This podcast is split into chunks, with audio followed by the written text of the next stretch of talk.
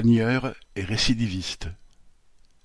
L'un des quatre policiers marseillais mis en examen pour avoir passé à tabac le jeune Eddy dans la nuit du 1er au 2 juillet et l'avoir traîné sur plusieurs mètres n'en était pas à son coup d'essai. En décembre 2018, David B., dont l'anonymat est opportunément préservé, avait participé à des violences sur une jeune femme de dix-neuf ans, Angelina, en marge d'une manifestation des Gilets jaunes. Mediapart rapporte qu'Angelina a alors été blessée par un tir de LBD à la jambe, puis tabassée par des policiers. Son crâne a été fracturé et elle a été laissée pour morte. Deux commissariats ont refusé d'enregistrer sa plainte et quand une enquête a enfin été lancée, les bandes de vidéosurveillance et les échanges radio de la police avaient été détruits.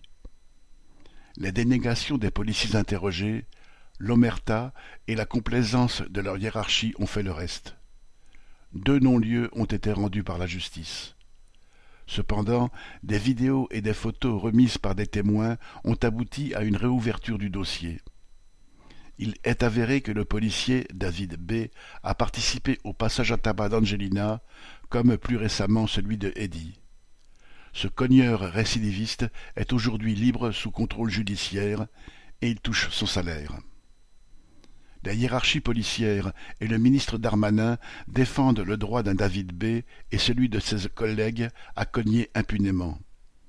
Quant à la victime Angelina, cinq ans après, elle souffre de séquelles physiques et psychologiques et est reconnue travailleuse handicapée. Michel Bondelet